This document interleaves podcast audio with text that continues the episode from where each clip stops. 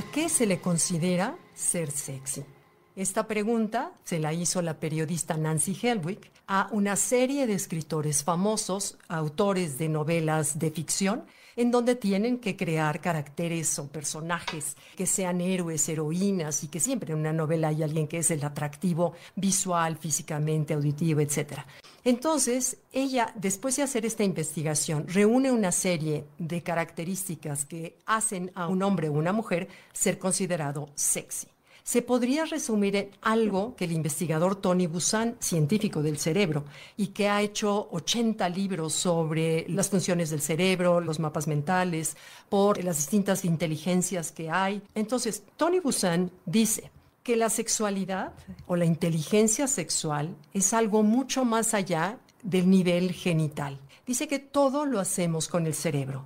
Hacemos deporte con el cerebro, nos relacionamos con el cerebro, hacemos el amor con el cerebro. Entonces, quien tiene o quien se considera sexy no es quien tiene la cara más bonita de la historia, el cuerpo más musculoso y atractivo y firme.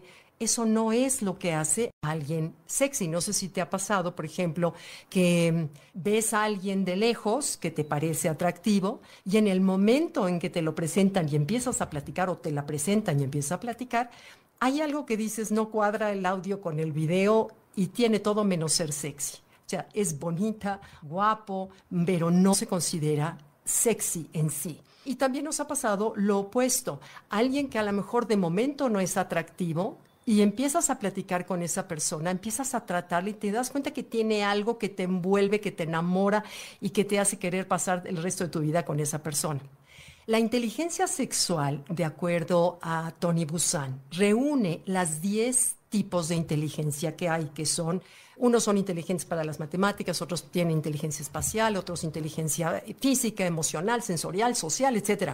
Estas inteligencias, la creativa, numérica, musical, verbal, espiritual, lo que tiene la inteligencia sexual, que le llama que es una superinteligencia, porque para poder atraer a alguien se necesita usar todas las inteligencias vía la inteligencia sexual. Esto lo creó Dios, quien nos creó, para garantizar así la sobrevivencia de la raza humana.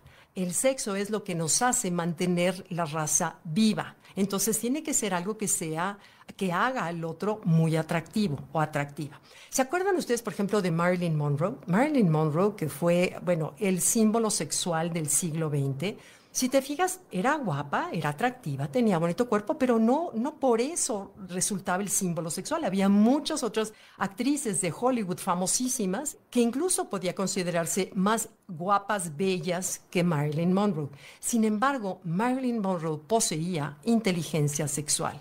Tenía una capacidad de seducción impresionante e irresistible. Esa capacidad de seducción involucra todas las inteligencias hacerte sentir importante, saber escuchar, saber sentir el espacio de en qué momento hablo, en qué momento no hablo, qué te seduce y por ahí me filtro o me cuelo, entender cuál es tu sensibilidad, entender, aplicar algo de inteligencia espiritual, emocional, mental, tener una conversación agradable, tener actitud. Todo eso, esa nube de las 10 inteligencias, energía que mezcla las 10 inteligencias, es lo que hace a una persona sexy o no. Entonces, entonces, en el estudio, tanto la periodista concluye que las características, además de las obvias físicamente, como puede ser altura, belleza, atractivo físico, tonicidad muscular, no necesariamente músculos de gimnasio diario y obsesivo, esos no, al menos es la mayoría del gusto de las mujeres. Sin embargo, sí es atractivo un cuerpo que se vea trabajado, sólido, porque garantiza un mejor cuerpo para albergar la prolongación de la especie. Entonces es evolutivamente eso nos atrae porque nos garantiza la especie. Por eso es que los pavos reales extienden sus plumas o el pájaro vuela arriba de la pájara, porque lo que está haciendo al ver es que soy fuerte y, y te puedo garantizar la continuación de una especie sana. Entonces eso por instinto, por intuición, nos es atractivo. En cambio, todo lo opuesto no nos garantiza, entonces por cuestión ya básica reptiliana,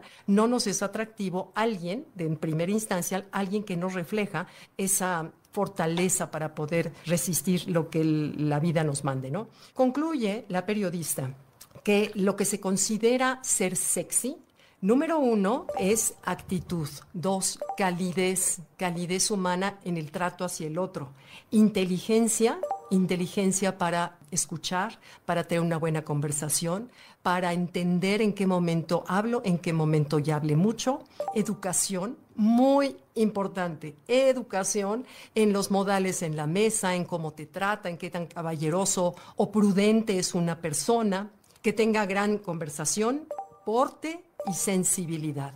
Además, por supuesto, de las obvias que ya todos sabemos, más no son las más importantes. Qué curioso, ¿no? Porque cuántas veces ahora sí como dicen, la suerte de la fea, la bonita la desea. Es que no es que sea bonita, pero contiene todas esas otras características que envuelven al otro y hace que desees pasar la vida con esta persona. Entonces, pues bueno, me pareció interesante esto que escribí hace, hace ya tiempo y que me pareció interesante en su momento y ahorita en este momento compartirlo con ustedes. ¿Qué se considera ser sexy? Pues todo, todo aunado, porque no es el cuerpo físico, sino el cuerpo que se vea saludable y fuerte. Bueno, y además, bueno, además de todo lo que hablamos, ¿no? Bueno, gracias, gracias por acompañarme, leo sus comentarios.